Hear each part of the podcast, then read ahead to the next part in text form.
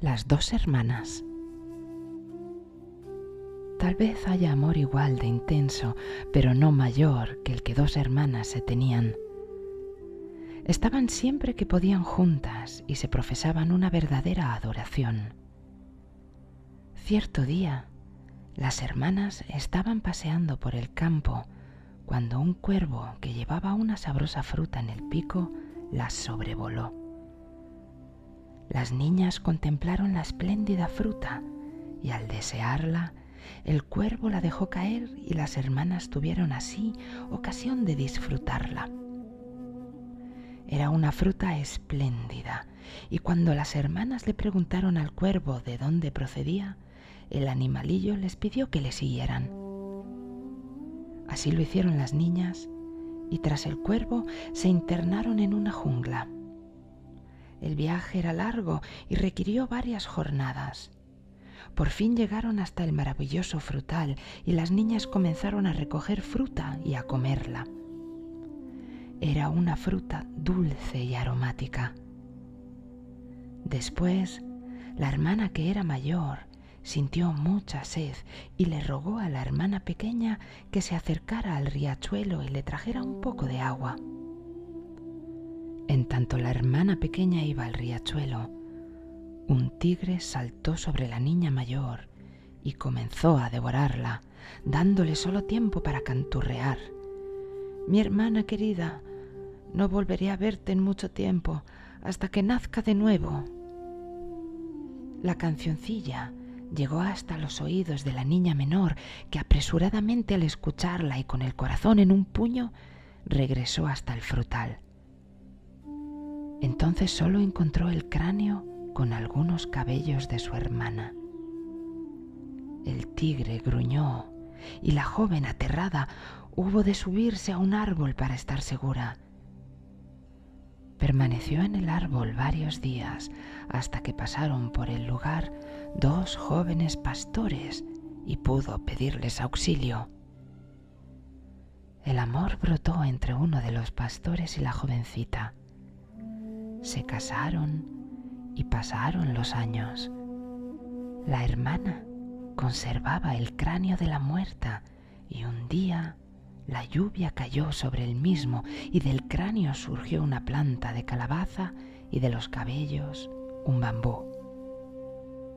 El arbusto fue creciendo y desplegándose y terminó por convertirse en un bosquecillo. Durante esos años, todas las noches, la hermana había recitado mantras por su hermana muerta y le había enviado su infinito amor. Un día, los dos pastores cortaron una rama de bambú para hacer una flauta y cogieron la calabaza para confeccionar un instrumento de cuerda, pues a ambos les gustaba la música y así podrían tocar juntos mientras el ganado apacentaba. Pero a partir de aquel día y cada vez que tocaban los instrumentos, la vocecita de la muerta, como una tenue y triste melodía, se fundía con el ambiente. ¿Qué era aquella gemebunda vocecilla? Nadie podía saberlo, excepto la hermana viva que había descubierto la presencia amorosa de su hermana muerta. El pastor casado se quedó con los instrumentos musicales y entonces el pastor soltero hizo otros para él. Así los dos amigos gozarían de sendos instrumentos. Los depositó en su cabaña. Días después se quedó atónito cuando tuvo la impresión de que alguien había aseado perfectamente su cabaña mientras él estaba con el ganado. No podía creerlo, pero era así.